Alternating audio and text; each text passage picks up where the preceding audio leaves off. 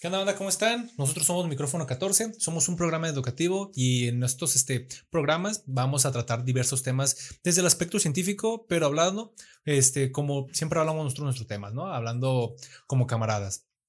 ¿Cómo estás, Natanael? Muy bien, ¿qué onda? ¿Cómo se encuentra, banda? Este, Natanael Solorio. ¿Todo bien, Charlito? ¿Qué onda? No, todo chido, todo excelente. Un poco enojado, esta semana fue un poco drástica, casi me, me peleó un señor en, en, mi trabajo y estoy un poco estresado, pero este, estoy muy emocionado por grabar. Eh, para los que no sepan, no tengan una, una, idea de cómo estamos haciendo este proyecto, estamos un poquito desfasados en cuanto tiempo, no tanto. Este, este programa que lo oigan no va a estar tan alejado de su momento de grabación, pero pues evidentemente lleva un momento de, de, video. A lo que quiero llegar con un momento de edición de video. A lo que quiero llegar es de que estoy bastante emocionado porque va a ser de estos programas donde la gente lo ha estado pidiendo, donde la gente lo está viendo. Entonces, literalmente, si ustedes pudieran estar aquí, verían literalmente una cámara, un productor del lado izquierdo y a mi mejor amigo al lado derecho, pero literalmente es como si hubiera gente del otro lado ya escuchándonos, ya viendo, esperando, porque nos quieren escuchar y quieren eh, ver qué, de qué estamos hablando y eso emociona, chamo, a ti, ¿no? Sí, a mí también, güey. Este, creo que, bueno, hablo por mucha gente que les, les estaba gustando el, el proyecto, güey. Y la verdad es que a nosotros también, porque ¿cuál es el fin de este proyecto? Simplemente traerles un poco de información que sea relevante y sobre todo científica de ese tipo de, de, información que a veces muchas veces relacionamos con las personas nerds. Pero realmente, si ustedes se han fijado, no es como un contenido tan difícil. O sea, es un contenido bien fácil, es un contenido bien entretenido y creo que es un contenido que todos deberíamos saber. O sea, es un contenido, es información eh, de alto valor, fácil de entender, o al menos es lo que tratamos de hacer. Uh -huh. Y es información valiosa, es información indispensable que todas las personas deberíamos de saber. Y bueno, esperamos que esto les guste, en serio, esperamos que les guste mucho. Y bueno, vamos a dejar de romper lo que es la cuarta pared, ¿no? Para empezar a hablar del tema, este, el tema de este, de este programa va a ser tipos de relaciones, pero lo vamos a tocar desde un ámbito científico. ¿no? Así es, ¿no? todos los tipos de relaciones. Ok, empieza Chamo, ¿qué, qué, qué, qué, qué sabes respecto al tema, güey? Pues las relaciones, güey, realmente embarcan un, un gran tema, güey, es un tema muy, muy amplio, pero este, podemos tocar varios temas que son muy específicos, podemos por ahí hablar de lo que es la selección sexual, podemos hablar de lo que son las emociones, güey. ¿Cómo es que las emociones afectan a nuestro ser eh, inconsciente y consciente? literalmente nos afectan directamente para eh, tomar una decisión sobre una relación, por ejemplo, güey. Eh, relaciones, vamos a hablar pues de todo tipo de relaciones que existen, pero enfocándonos directamente podemos hablar de poligamia y monogamia. Ok, este, vamos a entrar un poco en definiciones. Bueno, básicamente una relación es un vínculo sentimental, un vínculo emocional entre dos personas. Eh, las relaciones no necesariamente tienen que ser amorosas, pueden ser relaciones fraternales, ¿no? O relaciones de amistad, o relaciones eh, que involucren eh, un trabajo participativo, participativo para obtener un beneficio mutuo. En específico, si fuéramos a relaciones en otros tipos de especies, veríamos que, que están muy amarradas, muy arraigadas en solamente especies pseudosociales y especies sociales. Los seres humanos somos una especie pseudo-social, pues no todas nuestras actividades dependen de los demás individuos de nuestra misma especie.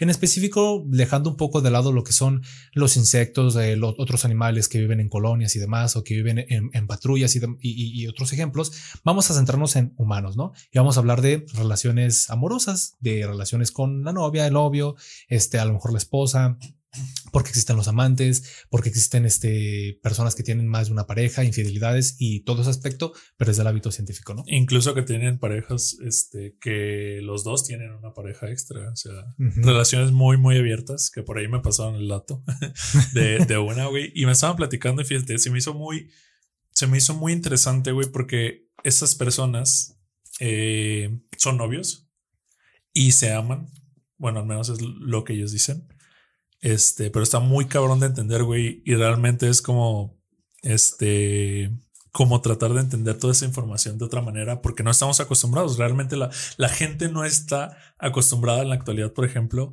a, a la poligamia, güey. Uh -huh. La poligamia, para los que no sepan, es el hecho de tener más de una pareja, o sea, no ser exclusivo. Entonces, esta pareja, güey, eh, me, lo, me lo contó mi, mi prima, güey Mi prima me estaba diciendo de ese pedo. Entonces, ella me dijo que esta pareja eh, son novios, salen, eh, conviven juntos, se le llevan muy bien como una pareja, pero los dos pueden tener parejas sexuales fuera de ellos, güey. Ok, entonces está muy, muy interesante. Eh, sí, güey, está muy, muy interesante. Que a lo mejor muchos de, nosotros decimos, ah, pues estaría vergas, pero por ejemplo, yo digo, no, está muy chido, güey, porque eventualmente la relación se desgasta y es natural que busquemos algo más fuera pero yo personalmente no lo haría. No, no, está, está muy interesante. Exactamente. Entonces, este, digo, desde un punto, desde un punto de vista muy general, güey, pues es un tema interesante, pero hasta ahí porque pues yo no lo practicaría, güey, personalmente. No, no, no. Este, esto, eso es un tema bastante complicado. Cuando estamos hablando de poligamia, la poligamia se divide en dos grandes grupos, ¿no? La poliandría, que es cuando una mujer puede tener varias parejas masculinas se da mucho en sociedades donde cuando nacen eh, los bebés y ven que nacen mujer y las matan y dejan a los hombres, hace que haya una mayor cantidad de hombres que de mujeres. Entonces, literalmente, una mujer tiene varias parejas masculinas, ¿no? O varios hermanos, principalmente, eh, donde se ha dado la parte de la historia, tienen una sola esposa, ¿no? Y no me acuerdo cuál es el término, pero tiene un punto de vista contrario, un, este, un, un lado inverso, donde, las, donde existe un hombre que tiene varias parejas femeninas, que cambia, que es un punto de vista este, distinto y que es más repetitivo. Cuando estamos hablando de poligamia, no debemos de confundirlo necesariamente con poliamor, ¿no? Porque la poligamia implica que tú puedas tener varias parejas eh, sexuales o, varias parejas de, de encuentros fortuitos, pero el poliamor implica donde todas las personas tienen una relación. Exactamente. Entonces tú tienes una, son dos personas, tienen una relación de polígama y la mujer puede tener una o varias parejas y el hombre no. Este, o el hombre puede tener varias parejas y la mujer no. En este caso sería poliandría, por ejemplo. O en el caso de que fuera poliamor, sería de que todos, de que no se hubiera, fueran cuatro novios, ¿no? Serán tres hombres y una mujer. Y los tres novios son novios entre sí con una pareja mujer, ¿no? Y se puede decir que entre todos tienen una, una relación amorosa donde todos se quieren. Todos conviven en una cierta, en una sola relación, güey. Exactamente. Hay una película que no me acuerdo cómo se llama, güey, que justamente es eso. Son dos vatos, güey, que los dos vatos eh, aman a la misma chica y los tres viven en la misma casa, güey. Era, no sé qué salvaje, güey. Está muy buena y nunca la he podido encontrar para volver a verla. Entonces tienen una relación, son solamente tres personas pero los tres se, aman, güey. Los tres eh, tienen ese vínculo amoroso, güey. Entonces está, está interesante también, güey. Es una clara, un claro ejemplo de, de, en la desviación estándar, que no quería decir solamente desviación porque suena como que le estás diciendo a esas personas que tienen un problema, una enfermedad. No, es una, sí es una diferencia importante porque usualmente no se da así, ¿no? Usualmente las parejas no se comparten, eh, no, las personas no comparten a su pareja con varias personas, ¿no? Eh, privatizan de alguna manera el amor y eso tiene una, ese tiene un aspecto racional. No sé si quieres que comente un poco de la biología de, de todo esto. Bueno, resulta que nosotros descendemos, como ustedes lo saben, o somos mejor, no iba a decir nosotros descendemos primates, no, nosotros somos primates. Porque, porque eso es, un bicho tema que es un poquito mucha gente cree, güey, pero no es así.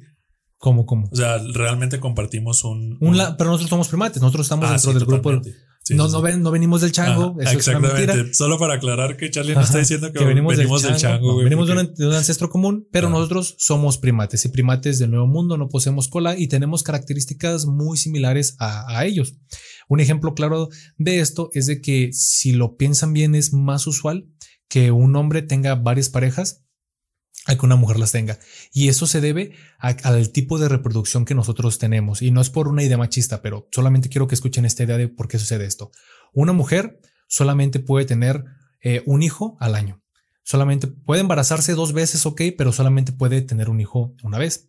Los hombres no los hombres cuántos, solamente piensen cuánto, cuántos hijos podrá tener uno. Si un hombre lo decidiera y tuviera la oportunidad y tuviera relaciones con dos o tres mujeres en un día, todos los días durante un año, que pudiera ser posible si tuviera todas sus demás eh, necesidades satisfechas, que durmiera bien, que comiera bien, que no tuviera que trabajar por un decir, imaginativamente. El hombre poder tener una cantidad de hombres increíblemente, una cantidad de hijos increíblemente grande. Una mujer no, una mujer solamente uno. Por lo cual, esto determina un, un tipo de relación donde tienen que eh, luchar para poder tener una, una mejor descendencia, vaya. ¿Qué, ¿A qué llamamos esto? Tienen que hacer una selección.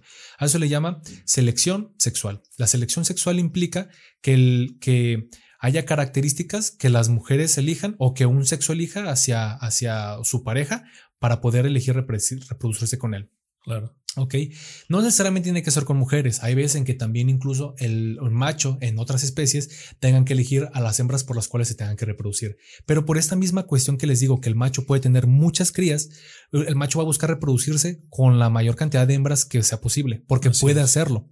La hembra no, la hembra solamente puede tener una cría en un tiempo determinado en la mayoría de las especies, porque la diferencia entre la hembra y el macho es que la hembra, uno, sus gametos son contados. En el caso del ser humano, tiene un promedio de 400 gametos, entonces que puedan llegar a, lo que es eh, eh, ovocitos secundarios, o sea, células que puedan este, volverse un ser humano.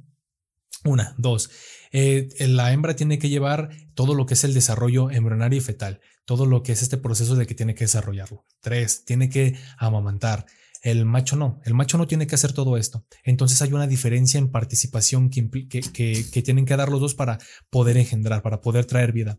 Por lo cual la hembra lo que va a buscar es un macho que tenga las mejores características para poderlo elegir y poderse reproducir con él. Esas características van a ser características sexuales. Más características sexuales. Porque, por ejemplo, este, añadiendo lo que está diciendo Charlie, las personas en la actualidad somos muy distintas a lo que seríamos en un medio...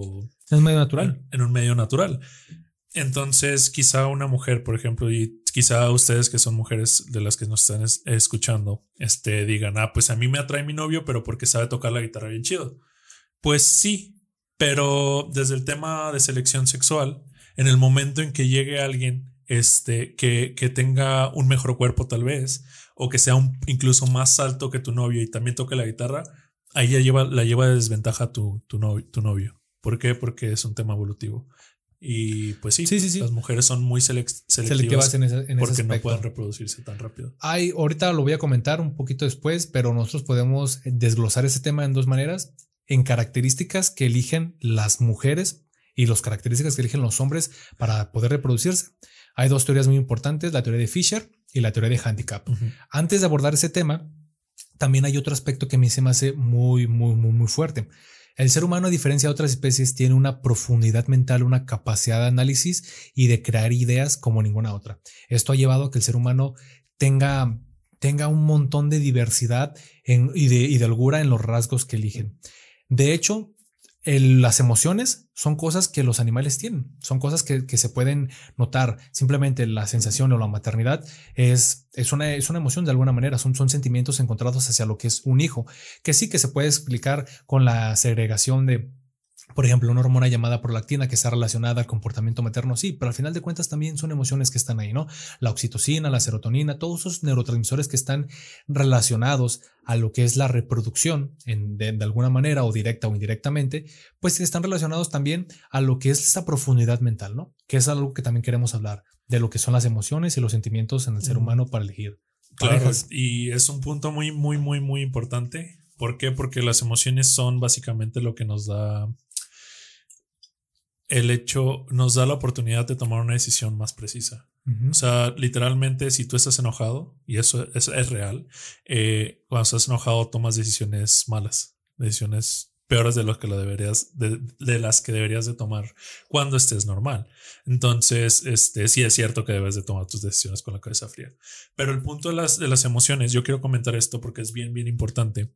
Eh, yo vi eh, un reportaje el día de hoy, se lo vamos a estar dejando toda la bibliografía en la, en la descripción, tanto de Facebook como de YouTube, para que vayan a checarlo. Es un reportaje muy, muy, muy bueno. Bueno, en realidad es un documental. Eh, es, una, es un documental de una psicóloga, una, un español que entrevista a una psicóloga y un psicólogo de Estados Unidos. Los dos son pareja y los dos son psicólogos. Entonces, esta persona se llama Judith Lipton. Judith, Lipton, como el té.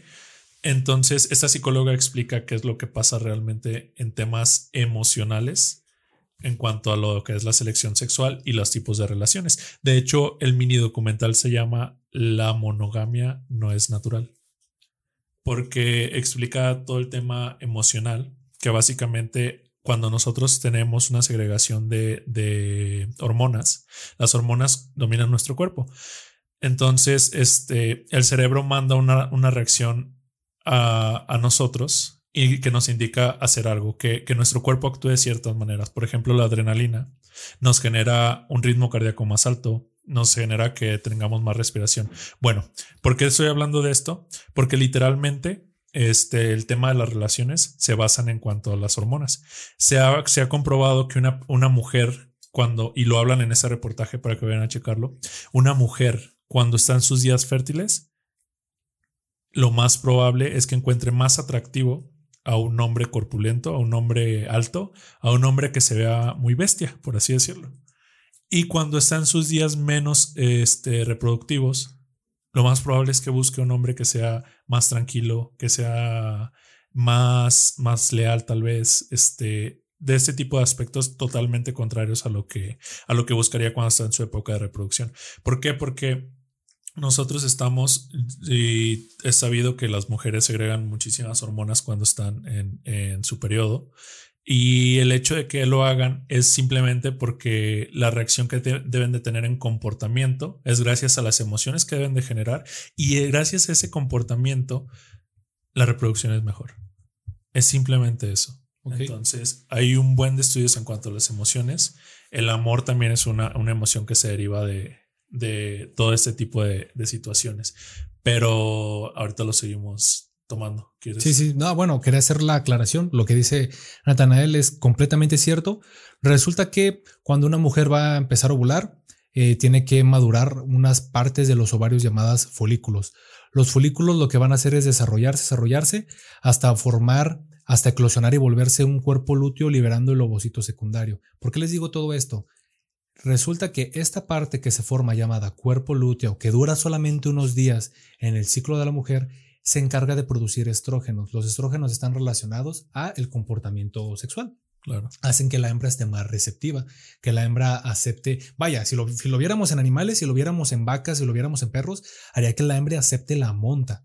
En el caso de los seres humanos, la pone más receptiva, más cariñosa, más emocional.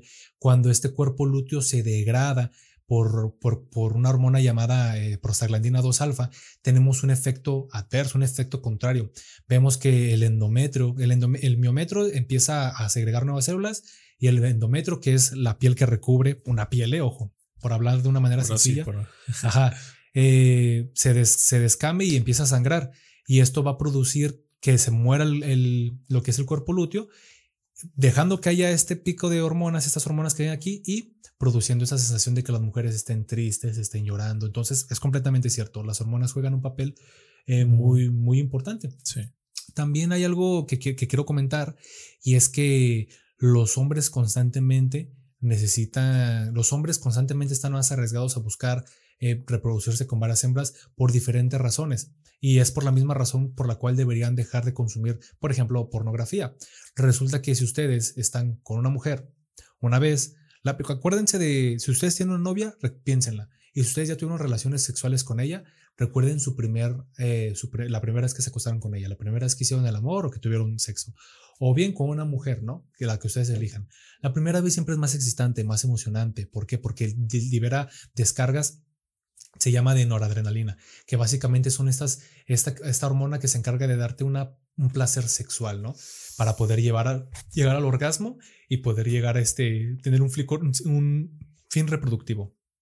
Ahora, si ustedes están con la misma mujer siempre, siempre, siempre, siempre, el estímulo disminuye y cada vez es más difícil llegar al orgasmo. Cuando ustedes están viendo pornografía, ven y ven una mujer que les gusta mucho y llegan al orgasmo y luego cambian de video y encuentran otra que les gusta más y otra que les gusta más y luego ya no es suficiente y empiezan a ver historias, ¿no? Empiezan a ver cosas a lo mejor un poco más eh, complejas porque ya simplemente el cuerpo de una mujer ya no es este, lo suficientemente estimulante, sino es que ya quieren ver alguna fantasía. Vaya, por eso existen las fantasías, por lo mismo. Y empiezan y siguen y siguen y siguen y siguen y siguen y su cuerpo se acostumbra a que no necesita, a que, necesita, a que puede recibir estímulos cada vez que quiere.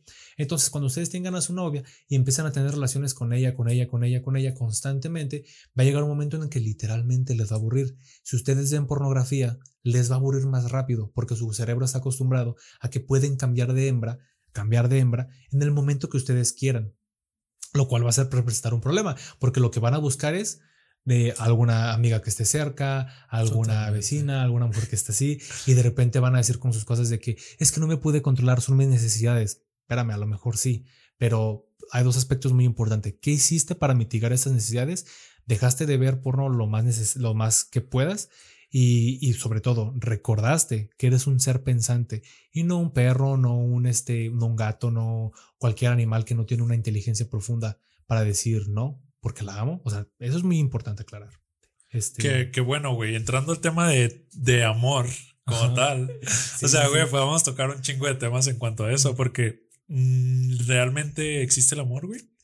¿Realmente existe el amor? Sí. O sea, realmente el amor que le tienes a una pareja es un amor genuino, güey. Yo, yo creo que sí. ¿Tú crees que no? Mm, yo pienso que no, güey. Es que yo, por ejemplo, yo a mi mamá, güey, la amo mucho.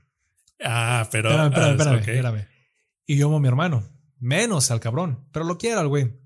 A mi hermana también. A mi papá también lo amo. Y yo pienso que si llego a tener un hijo también, llega a amar un perro, güey. Le llega a chillar un perro que dije lo amo. Entonces yo pienso que si puedo amar. Por ejemplo, ahorita tengo a mi novia. Este, y yo creo que, yo creo que la amo honestamente. Mm, yo creía lo mismo, güey. Ah, Hasta hoy. Resulta, les vamos a dejar toda esta información para que lo chequen. En verdad está muy buena. Resulta, güey, que el amor es una derivación de una emoción primaria. Nosotros tenemos ciertas emociones primarias con las que venimos ya programados, que han hecho los estudios. ¿Cómo sabemos que son emociones primarias? Porque las puedes sentir un recién nacido. Entonces, son emociones que tú los puedes eh, notar en estos seres. Así que, este, por ejemplo, una emoción, bueno, les voy a decir las, emociones primarias es la alegría, la tristeza, el asco o la, ¿El asco? Ajá, el asco o la, no me acuerdo cuál es el sinónimo, güey, pero es como el desprecio, desprecio es eso. Sorpresa, miedo, y uh, ira. Ira, eh, güey, son los mismos de la película de, de, de Intensamente, ¿no? Ah, no sé, güey. ¿No has visto esa película? Sí la vi, pero no me acuerdo, güey. Oh, bueno, está muy bueno, el punto es que estas son las emociones primarias. El amor se deriva de la alegría, güey. ¿Por qué sentimos alegría? Porque el ser humano tiene esa emoción primaria. Porque la alegría pasa justo en momentos agradables para nuestra existencia. Cuando nosotros tomamos que no sé si les ha pasado de que llegan de correr o llegan de hacer ejercicio y tienen esa, esa sensación de que tienen mucha, mucha sed que llegas, te tomas un vaso de agua fría y sientes esa segregación de dopamina en tu cuerpo que te sientes súper a gusto. O cuando ya estás muy cansado de estar parado y te sientas.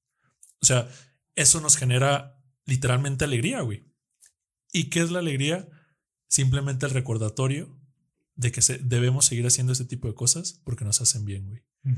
Entonces, el amor es un derivado de la alegría, güey. Por lo tanto, el amor simplemente es ese recordatorio de que eso nos hace bien a nosotros, güey. Ok, ok. Entonces, no es amor como tal, güey. Amor real es el amor que tiene una madre ah, hacia sus crías, güey. ¿Por qué? Porque son totalmente diferentes. El amor de una madre es un amor que daría la vida literalmente por sus crías. En cualquier, y eso estamos hablando de cualquier especie, especie exactamente. Está muy fuerte. Y está muy cabrón ese tema, porque las mamás literalmente desarrollan ese sentimiento que engloba muchas cosas, tanto la defensa, la ira, todo ese tipo de cosas. Pero ese amor es tan genuino que es un sentimiento muy, muy por, por, por encima, ajá, mm. muy, muy por encima de una emoción primaria, güey. O sea, el hecho de que una mamá logre sentir esa emoción tan grande por sus crías, por sus hijos en este caso. ¿Ignore su supervivencia? Ignore su supervivencia. Estamos hablando de algo que va muy por encima de la naturaleza. Entonces, ese realmente es un amor genuino, güey. Y ese amor, y ustedes corríjanme y quizá, no sé, tengo que investigarlo, pero quizá esté mal, güey, sentir ese amor contra, con, con una pareja, güey. Porque es un amor que quizá no podrías replicar. Yo nunca lo he sentido. Y el amor que le tienen a su mamá seguramente no se compara en nada al amor que le tienen a su pareja. Pues mira, te voy a decir algo que suena terrorífico, güey, pero y, suena interesante con lo que estás diciendo, pero yo, por ejemplo, yo le he dicho a Tania, que es mi novia, que yo la veo ella como, como una mamá, güey. O sea, no, no la veo ya como que fuera mi madre, no, que sería bien raro, nada. No, pues Ay, quiero que güey. sea mi mamá, no. Pero yo sí la veo a ella como, incluso hemos tenido problemas de ello, porque yo la quiero, la amo mucho, pero yo no la veo así como, como novia o como esposa, o no, no me interesa mucho casarme con ella. Yo siempre le he dicho, es que tú tienes como esa energía materna, ¿no? O sea, como de que si yo tuviera un hijo contigo, tendrás como esa, no sé, no, no sé si me explico, güey, es, es raro, pero ahorita que lo estás diciendo, suena completamente lógico porque de alguna manera estoy justificando una, una dependencia emocional que tengo con ella, con esta... eh, Conexión. Con esta, sí, con esta, con esta ideología de la, de la maternidad, ¿no? Que es algo muy, muy Que muy podría fuerte. entrar ahí el complejo de Edipo, güey. No. Que ojo, no, no, no estamos hablando, no estamos hablando de, de algo tan cabrón, güey. Es que, bueno, ¿por qué es la reacción de Charlie? Porque el complejo de Edipo, para los que no sepan, es una historia. Resulta que era un niño que sus papás lo abandonan.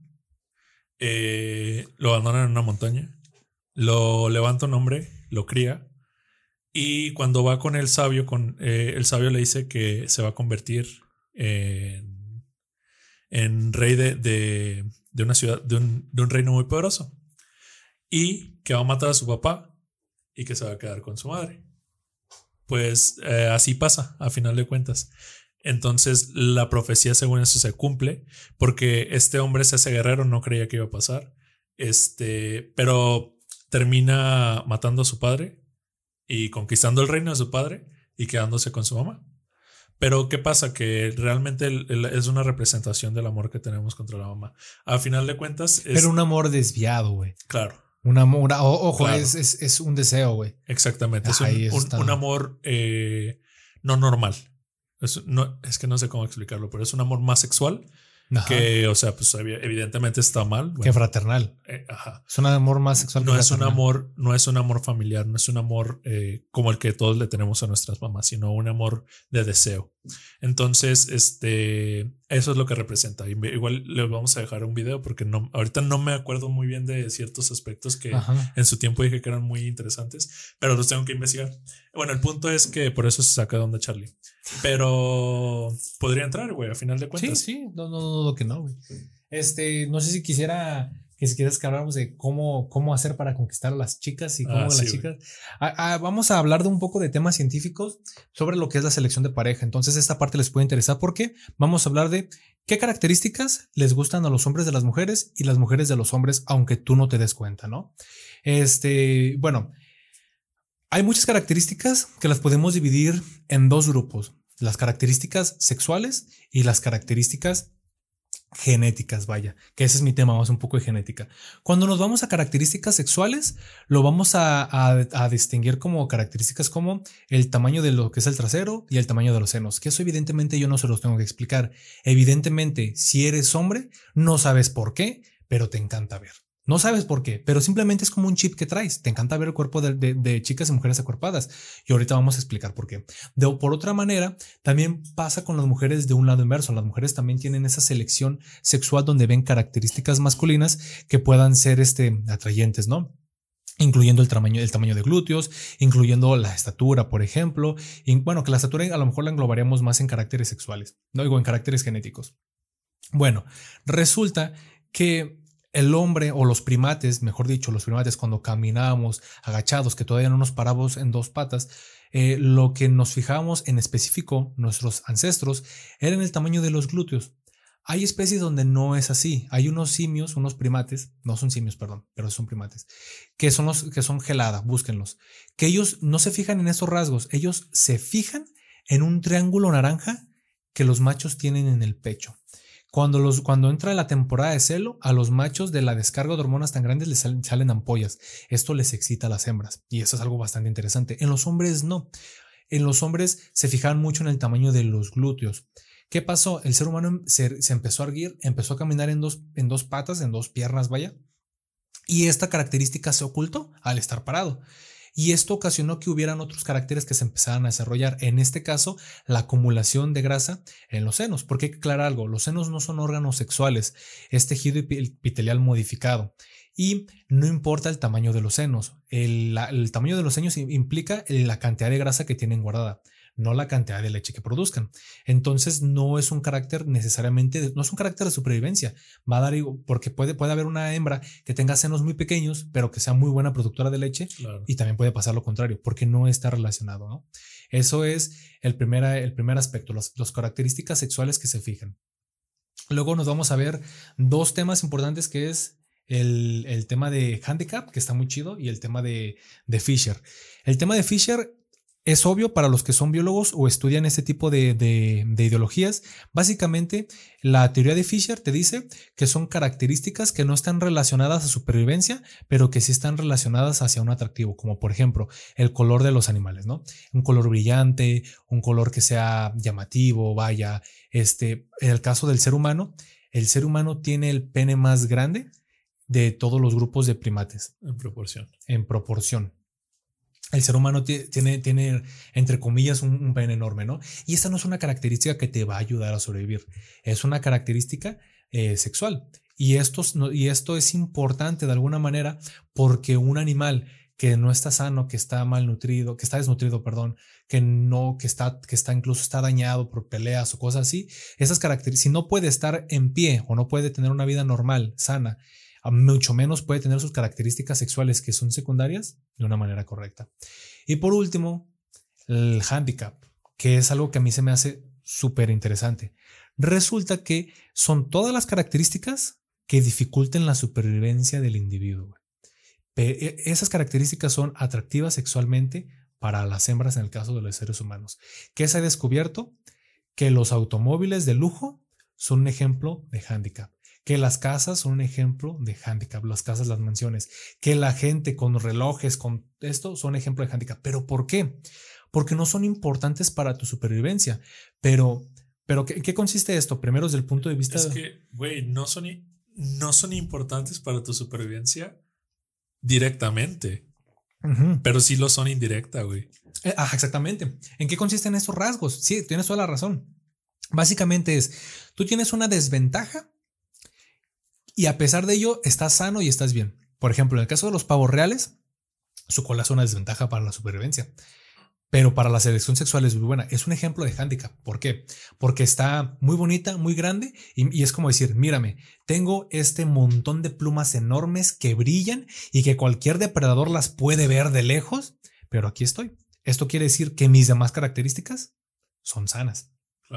Lo mismo pasa con un automóvil de lujo. Es como decir, gasté un montón de dinero en este automóvil, en este reloj, en este tipo de cosas, y aún así estoy aquí y te puedo seguir eh, apoyando y te puedo seguir llevándote a lugares y puedo seguir teniendo esta capacidad económica que tengo. ¿Por qué? Porque esto quiere decir que tú estás sacrificando dinero por un bien que es costoso y a pesar de ello sigues firme. Y si no me creen, solo piénsenlo.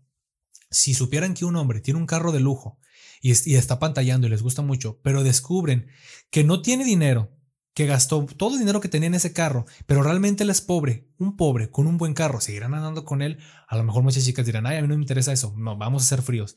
Muchas lo dejarían, porque ya no es un ejemplo de handicap, dirán, Totalmente. exactamente. ya, no es ya, no tiene ese rasgo que evolutivamente el ser humano busca, porque literalmente es un rasgo. A ver, es que hay que poner en contexto las cosas. O sea, literalmente llevamos poco tiempo con esta situación actual.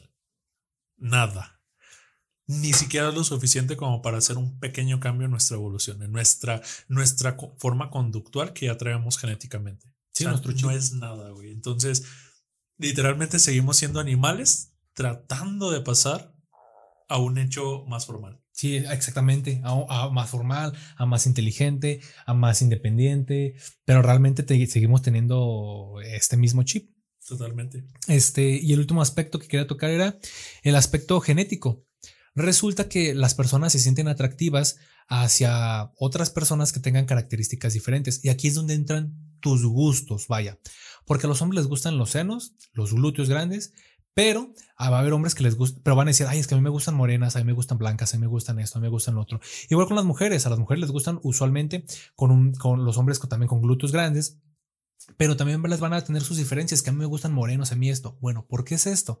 Resulta que buscas inconscientemente La diversidad genética. Por eso es que hay gente que le gusta tanto. La gente, si se fijan, la gente que es muy morena, le gusta mucho por alguna razón. La gente que es, ah, estoy hablando de ti. bueno, a mi compañero Natanael, que es soltero, chicas, a él le encantan las mujeres de, piel clara y rubias. Hay, mujer, hay hombres a los que les pueden encantar. A mí se me hacen, por ejemplo, muy bonitas las asiáticas, demasiado. Hay hombres a los que se pueden sentir atraídos hacia afroamericanas. También a mí las pelirrojas se me hacen muy bonitas, por ejemplo. No digo que las mexicanas no sean bonitas, pero siempre llama la atención algo que sea diferente. Algo diferente. Algo, es, esto es porque cuando tú cruzas o cuando se juntan dos individuos con características genéticas distintas, sucede un fenómeno llamado vigor híbrido. ¿Qué es este vigor híbrido? Cuando existen alelos o diversidad genética entre dos personas o entre dos este, animales o plantas en general y genera un animal más resistente o una planta más resistente. Y buscas esto de una manera inconsciente, esta diversidad para que no aparezcan lo que son enfermedades. Ahora, esto tiene un límite. Tú buscas algo diferente, pero no tan diferente. ¿Por qué? Porque si tú encuentras a una mujer que sea muy alta, una mujer alta a lo mejor puede ser bonita, pero muy alta, no, a muchos hombres no les gusta, incluso te genera desagrado. Una mujer muy chaparrita también puede, puede asustar. He encontrado chicas que dicen, es que a mí me gustan los hombres altos y dicen, y yo les digo, ¿qué tan altos? Un 80. Y no, les digo, ¿no te gustan un 90? Tengo un amigo de 1,90. y dicen, no, me da miedo. Entonces como de, ah, cabrón. Pero también les gusta, no, pues me gustan, hay mujeres a las que les gustan los hombres chaparros, pero tampoco muy chaparros. Personas que tengan una diferencia muy clara. Si no, piénsenlo. Piensen esta idea. Las personas con síndrome de Down, por un decir, son personas muy diferentes a nosotros. Pero ¿cómo verías que un amigo tuyo dijera que le gustan, que se siente atraído por personas con síndrome de Down? Dirías, oye, ¿qué pedo contigo, no? Pero ¿por qué? Porque nosotros sabemos que son tan diferentes. Ojo, a pesar de que tú no sepas que es una persona con síndrome de Down, recuerden cuando eran niños, ustedes veían un problema, una persona con un problema así y de inmediato sabían que algo no era normal. Algo no era normal y no les llama la atención sexualmente porque son tan diferentes que dices, no, esta diferencia es tan radical que me puede generar un problema. Hay gente que le gustan, por ejemplo, las mujeres albinas. Hay gente a la que no les gustan, que les disgusta mucho, incluso que hay gente que, que no se imagina que una persona vaya con una discapacidad por esta diferencia tan grande, que está relacionado un poco a enfermedades, pero lo que voy es eso. Diferencias muy marcadas o diferencias muy exageradas pueden implicar que sea un trastorno, una enfermedad, una anomalía o, un, problema. que luego podemos estar a fetiches y filias, ¿no? Sí. Pero ¿a qué vamos, güey, con, todo esto? ¿A qué, vamos ¿A qué queremos llegar con todo Bueno, estamos hablando de un podcast, estamos libres de todo esto. Este es un tema un poquito libre. Sí. Este, pero bueno, también todo lo que todo lo que está diciendo Charlie a final de cuentas este afecta a nuestros tipos de relaciones que tenemos. Ah, sí, sí, es el tema que estamos hablando. Concéntrate, chicos. Vamos a concentrarnos. Ponte verga, carnal. Este, entonces, básicamente todo eso que, que, que, hemos estado hablando a lo largo del programa, eh, resumido es realmente somos o tenemos que amar a una sola persona. Está interesante. Naturalmente. Yo, bueno, ¿tú quieres dar una opinión? ¿O ¿Lo estás preguntando a mí o lo estás preguntando a ellos? Pues a los dos, pero a ver si quiero dar una opinión, güey. Justamente en este, en este reportaje del que les estaba hablando hace un ratito, vi algo que me voló la cabeza, güey. o sea, realmente son datos muy cabrones, güey. Fíjate, vamos a empezar por el más obvio y a lo mejor las mujeres van a decir, ah, pues es que sí es cierto.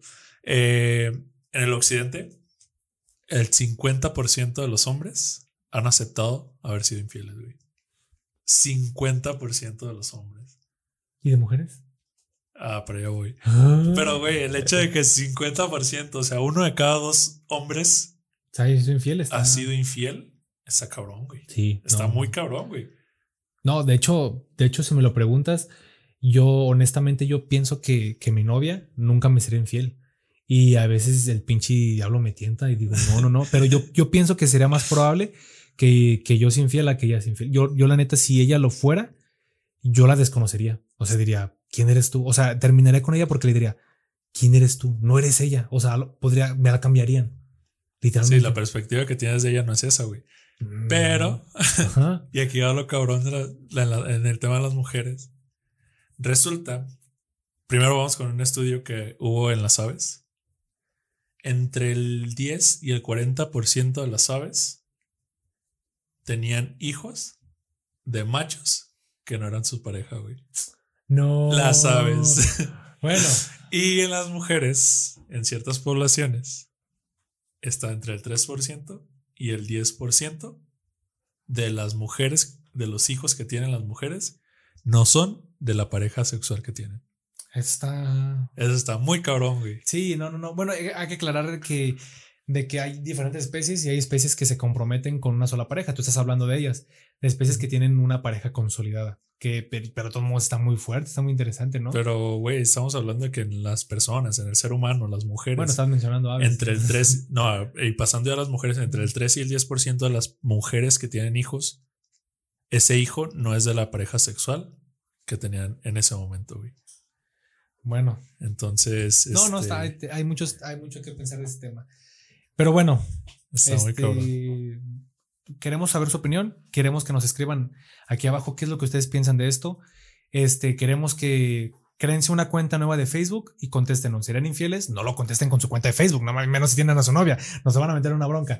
Quiero saber cuál es su opinión, si ustedes serán infieles, qué opinan de, de todas esas características y sobre todo, ¿qué ustedes consideran que es atractivo? Eso, me, eso nos gustaría saber mucho. Sí, y también dejen abajo. ¿Ustedes creen que realmente la monogamia es algo natural? Ajá, realmente Porque- Todo apunta a que no. Y la ciencia está a favor de que no. ajá. Y la psicología está a favor de que no también. Entonces es un tema muy cabrón. Este, chéquenlo, platíquenlo con sus parejas, a ver qué les dicen. Porque me imagino que muchas mujeres y muchos hombres alguna vez han tenido, estando en pareja, el- la ilusión o la fantasía sexual con otra persona. Y eso es algo muy normal en todos. O sea, yo no soy podemos. cristiano, yo no, güey. Entonces, desde el hecho, como decía Charlie hace rato, del hecho de ver porno, o sea, desde, ahí- Ah. desde ese momento tú ya estás deseando a alguien más. Entonces, platíquenlo, déjenlo en su comentario abajo. Este, cualquier duda que tengan, la podemos checar sin, sin problema. Mándenos un mensaje, déjenos un comentario.